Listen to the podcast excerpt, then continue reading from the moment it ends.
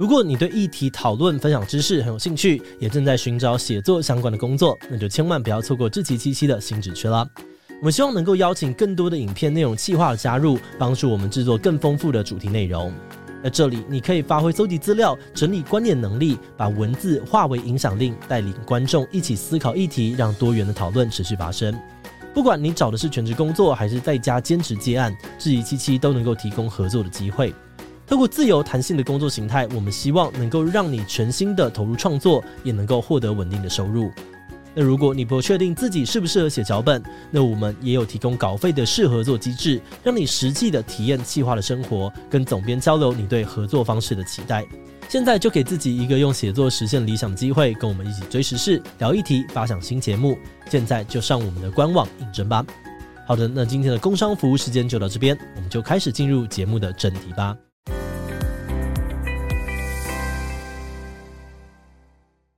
呃，我记得的数据是，呃，First Story 去年的报告，二零二二年的报告，他们的收听量啊、听众的人数其实都是比前一年翻倍成长的。哦，然后每一季的下载量大概是维持在十四 percent 左右的成长幅度，其实很夸张哎，是，其实还是有在成长，但我认为当然没有像前几年它这样爆发一个。曲线通常是这样子嘛，然后会到高原期，那它可能的确是有到上面，然后要往这个地方走了。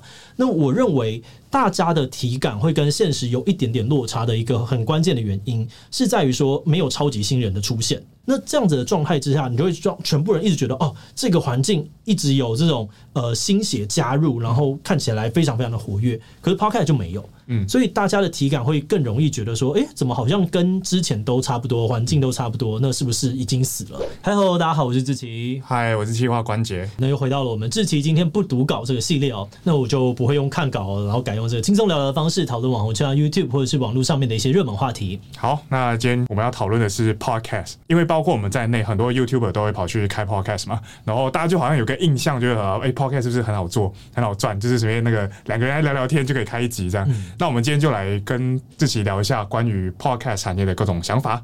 好，那我们这集呢会来讨论为什么大家都在做 Podcast，真的好赚吗？然后我们经营 Podcast 到现在有什么样子的感想？好，那呃，第一个想问的问题是，因为这几年很多 YouTuber 都在播做 Podcast 嘛，像呃嘟嘟妹啊、好味小姐啊、一加一啊、伯恩啊，就是非常多人都在做。嗯、那呃，之前你觉得这个风潮是为什么出现的？为什么出现的？其实我觉得 Podcast 的风潮已经蛮久了，嗯、但是是刚好在 YouTube 的这个环境或者这个社群里面有。比较多人开始做，所以你刚刚讲的里面，像最知名的可能有像是伯恩嘛，嗯，然后或者是阿嘎也做了，所以大家就觉得说，哎、欸，好像现在才跑起来这样子。但是如果是要讲到趋势的话，我觉得另外一个原因啊，是软硬体的成本它下降了。就是你可以想象，现在要修一个音，以前 Podcast 它其实是要比较完整的声音工程，但现在很多都可以一键去修了。嗯，然后你要有很好的麦克风，现在这些设备啊，或者是呃我们的录音的这个叫做录音设备等等的东西，都已经变得比较简单。嗯，所以我觉得越来越好上手，那大家自然就会想要来去做。然后对于创作者来说，我觉得投入 Podcast 是有蛮多好处的。嗯，第一个是呃大家都可能都会想要试着做一些比较长的节目。可是，如果我们今天是用影音企划的方式来做节目的话，嗯、你就想象你做十分钟你就快死掉了，成本超高。你做了四五分钟，然后你还要保持它非常的呃精美，然后节奏很很强，我觉得其实很多。对对对，其实非常非常的难了。嗯、所以 Podcast 的好处就是直接可以做比较长的节目。嗯，那我觉得这种长节目是有两个优点的。第一个是它可以服务比较深度的观众啊，例如说，呃，我今天是一加一或者是伯恩，我我举伯恩好了，嗯，伯恩的深度观众，你可以在伯恩的这个播音里面，你听到他非常多他的价值观的部分，嗯，跟他在一般的影片或他的喜剧表演里面有很大的差别啊。他更私密吗？你觉得？我觉得有更个人一点点。嗯、然后或者是你说阿嘎教阿嘎五四三嘛，就他就是直接讲他的一大堆就是真心话，然后就开始讲。嗯、所以我觉得这个在经营深度社群里面是有帮助的。嗯。然后第二个是 YouTube 的核心就是要分众，分众应该说不能说 YouTube，应该说。呃，广告这件事情你就是要分众，嗯，所以今天我们在呃 Podcast 里面，它的分众是很很精准的，因为你会听 Podcast 的人，其实通常就是你比较有经济能力的人。哦，对，因为你可能会需要上班的时候你想要听，或者是你今天在通勤的时候你需要听，嗯、你有这两个元素，你对于 Podcast 的需求会比较大，嗯，所以你就得到了一群呃更有消费能力的受众，嗯、那这群受众的变现能力很高的话，就会驱使创作者往这个市场前进。哦，所以其实主要的。重点之一，应该是因为呃，Podcast 的听众他们的 CPM，就是他们的消费能力什么都更高。对，没错，嗯，这是一块。好，那刚刚讲的是大的现象嘛，大环境的现象。嗯、那对于我们来说，我们做 Podcast 的原因是什么？我们一开始啊、喔，嗯、我们当初投入的想法就是说，我们那时候看到 Podcast 起来，然后我就觉得哦，只要是一个新的趋势，我们就要试着去了解它。哦、所以我们在很多年前，我们有先做试播集，先测试。之前更早之前对对对，然后那个时候就是有发现啊，我在我现在的能力之下，我还没有办法做好，嗯，所以我们就决定先暂停。然后后来觉得可以的想法是，有很多的观众问我们说，可不可以把自己机器变成 podcast 的版本？嗯，然后我就觉得，哎，这好像其实是一个切入点，就我们直接把我现在的读稿能力呢转化成我们的 podcast，真的某种程度成本转移收，因为对我们来讲成本很低，所以我就可以做。然后同时我也开始对于制作访谈节目这件事情有了更多的想象，因为我发现访谈节目可以带给我很多好的输入，那对于整家公司来讲，它是很有益处的。所以我就觉得说，那我们应该要来试试看。所以我们就开始了我们的 podcast。你说好的输入是什么意思？哦，因为我们做访谈节目的时候，我们就会跟一些各行各业的精英去交流跟讨论。嗯，那有的时候跟这些人聊天，他们可能就会突然讲到，呃，例如说他们成功的某一个关键点，或者是他们接下来要做什么事，然后我突然就会听一听，就觉得哦，这个概念可以应用在我们的产业上啊，所以我就得到了 approach 其他领域的机会。那这件机会对我来讲，我觉得很难得。我愿意每个礼拜花一个小时到两个小时的时间，好好的去接触这些人。嗯，所以我就觉得哦，那这样子我们找到要做的理由了，跟做的方法了。这种访谈对你来说是不是一个蛮好的建立关系的方式？也是啊，也是啊，而且它也很容易可以帮助到我的一些朋友。我们今天有很多朋友，他想要来上节目的时候，我会觉得说啊，这个内容对于一般的广大的就是志祺七七的这个受众来说，可能会有点难找到一个好的切入点。所以，我们那时候才跑出了像什么神秘职业大揭秘啊，这些东西其实都是一开始就啊，我有些好朋友想要来 上节目，但是我不知道怎么样帮他，所以后来又跑出了强强制我朋友这样子。后来我就发现，访谈节目真的是可以更容易帮助到他们。嗯嗯嗯。然后另外，我也觉得呃，Podcaster 这群人也是非常有影响力的一群人。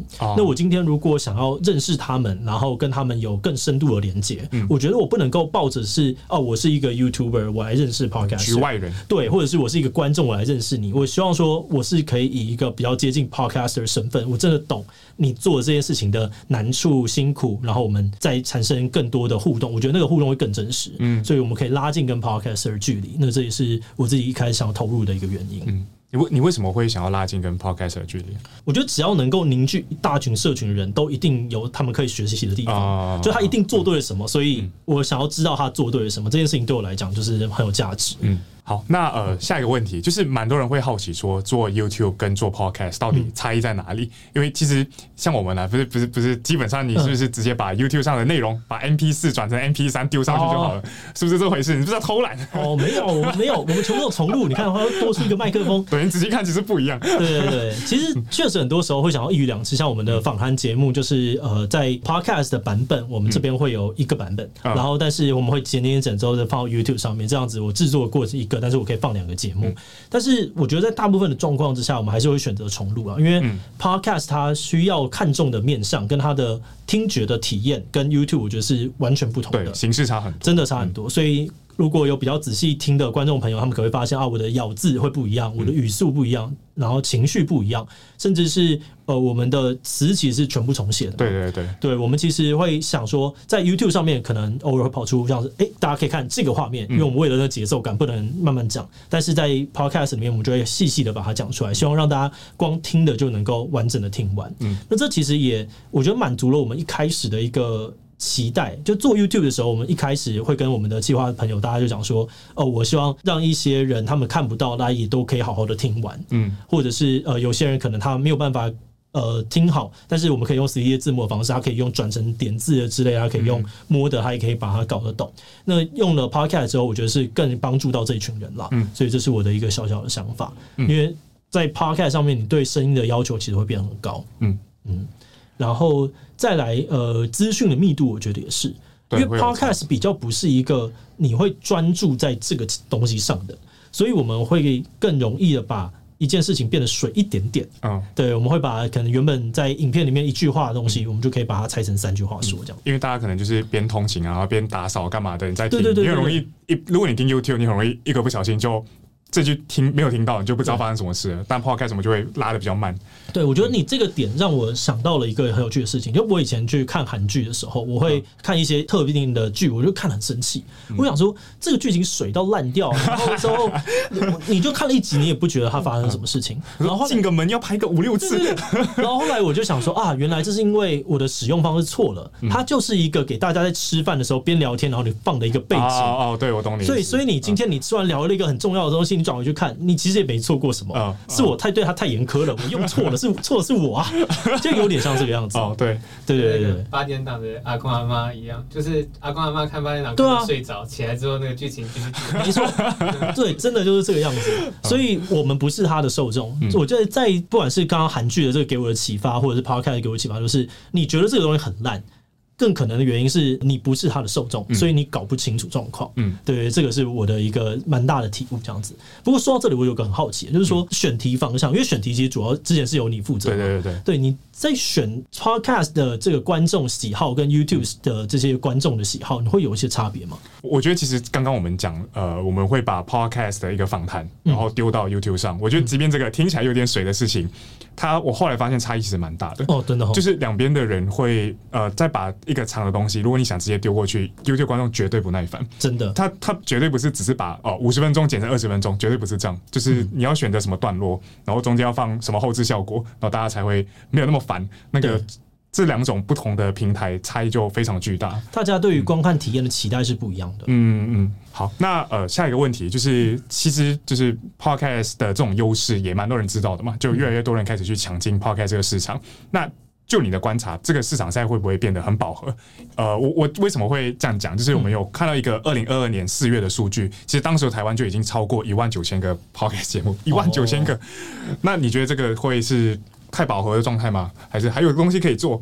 我觉得第一个数量很多，那我们可以想象 YouTube 可能也很多嘛，可能更多。对，所以我们要看的事情是听众的成长有没有在内。所以在刚刚的这个状况之下，呃，我记得的数据是呃 First Story 去年的报告，二零二二年的报告，他们的收听量啊，听众的人数其实都是比前一年翻倍成长。哦，然后每一季的下载量大概是维持在十四 percent 左右的成长幅度，其实很夸张哎，是其实还是有在成长，但我认为当然没有像前几年它这样爆发一个。曲线通常是这样子嘛，然后会到高原期，那它可能的确是有到上面，然后要往这个地方走了。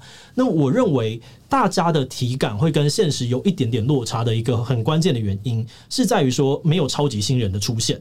啊，因为 Podcast 它没有演算法，嗯，所以它有演算法的话，你就会想象像之前呢会有呃，例如说理科太太是 YouTube 的超级新人，然后或者是像 Hook 是超级新人，那这样子的状态之下，你就会让全部人一直觉得哦，这个环境一直有这种呃新血加入，然后看起来非常非常的活跃，可是 Podcast 就没有，嗯，所以大家的体感会更容易觉得说，哎，怎么好像跟之前都差不多，环境都差不多，那是不是已经死了？所以我觉得这件事情是你容易比呃。实际的数据再悲观一点点，嗯，但是当然你说它到底有没有到饱和，我觉得也有机会已经到饱和了，嗯。嗯，就是那个他蛮有趣的，现在这个呃前十名的人基本上大家都知道是谁了，然后都是那几个。嗯然后我觉得很有趣的是，大部分都是可能在其他领域的 KOL 跑进来。哦，对，嗯，就刚刚讲到他们有演算法嘛，嗯、那演算法的目的是什么？就是帮助大家导流。嗯，那你其他的 KOL 就是你有很大的社群，所以你可以自己一直疯狂的导流进来。嗯，那这件事情就会造成你跟别人之间的竞争的门槛。嗯嗯，嗯这样这样反过来讲说，会不会造成说，呃，如果我是一个很小的创作者，我在这一块是竞争要非常困难，非常非常困难。嗯、所以我认为新的人加入的话，我都会蛮建议大家要。丢 YouTube 啦，我们一开始也是都丢 YouTube 啊，因为 YouTube 就毕竟它就是有一个推波的演算法在帮助你，那有总比没有好。大家在 YouTube 听你，他觉得好烦哦，有广告很烦，我不想要打开 YouTube 听，那他自然就会去找说，那我就去 Podcast 听嘛，所以还不错。那你要找到其他导流的方法，对，没错。那下一个问题，那收入的部分呢？那现在当 Podcast 好不好赚？好不好赚？呃，我觉得。就我们这样子的一个已经有大的社群基数，然后来做的话，我会说它是好赚的，嗯，对。但是我们可以来聊聊它的主要的收入来源，然后就口播嘛，然后抖内，然后还有这个订阅，就是大概是这几种。但是口播是什么？口播就是我们一般在前面的那种，大家在进主题之前，我们就会说先让我们进行到工商服务时间，然后就开始讲这个是不是一个收入，然后在抖内可能有些观众他们会透过 Firstory 平台就抖内我们，然后有些人他们会有订阅，就是。呃，有点像是会员功能，就是你今天订了之后，他们像 First Story 跟 Spotify 他们有一个特别的功能的合作，就是你就可以解锁一些特别的节目，你只有你付钱的人才听得到。嗯，但是这些商业模式，我觉得如果是 To B 的话，你需要把一件事情做得很大，你需要呃 To B 端的这个经济大量的压过来。那他们想要大幅的投入资金的一个很重要的点，就是他要有数据可以去追溯。啊，就是他要看到他投下去的钱是有成效的。对，但是 Podcast 的一个比较大的问题就是它比较缺乏数据啊，因为它本来一开始就是在 iPod 时期跑出来的东西。Podcast 这个只是 Pod iPod，然后加 Broadcast，对对对，它是那个时候为了离线，所以它才是 P to P 的一个做法啊。哦，原来是这样，所以它就是没有数据，你很难去 tracking。即使说大家会用什么。导流码这些东西，但它没有到那么一百 percent 准确，所以我觉得这是比较可惜的。就是你的上传、下载还有收听都发生在不同平台的时候，数据有断点这样子。然后再来是也看不太出来，就是不同频道的这个受众轮廓，因为它就是断的嘛，它就断在那个地方，所以你看不到观众的反应，看不到轮廓，你就很难精准的去投放。嗯嗯，大概是这个样子吧。然后另外要讲到的话，它就会造成整个环境的问题，就是因为。我们没有那些数据，然后也没有演算法的推荐，所以广告主常常呢就只能够从比如说排行榜，或者是仰赖中间商，又或者是他自己在听什么来搜寻他的合作对象，所以他就会导致大者恒大，然后小者呢就是小小的，你就没办法成长。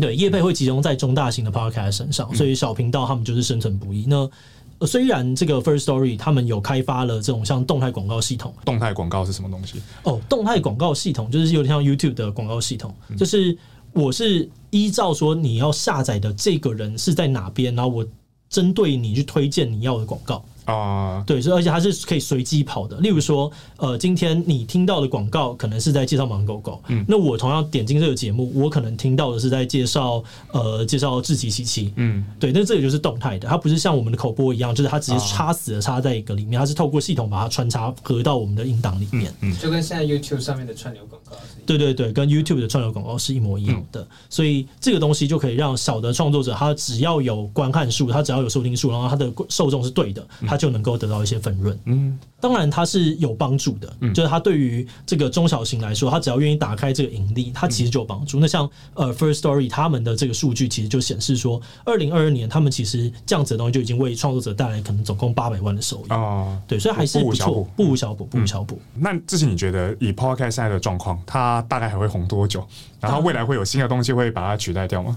其实我觉得它都还是会持续一阵子，就有点像是别人讲说，呃，TikTok 起来 YouTube 就死了嘛。其实它也还活着。对。然后或者我讲另外一个跟 Podcast 更像是广播，大家觉得广播死了吗？没有，广播一年的广告营业额还是非常大的。哦，这传统媒体还是很强的。对啊，他们讲的一个一个很强力的点就是说。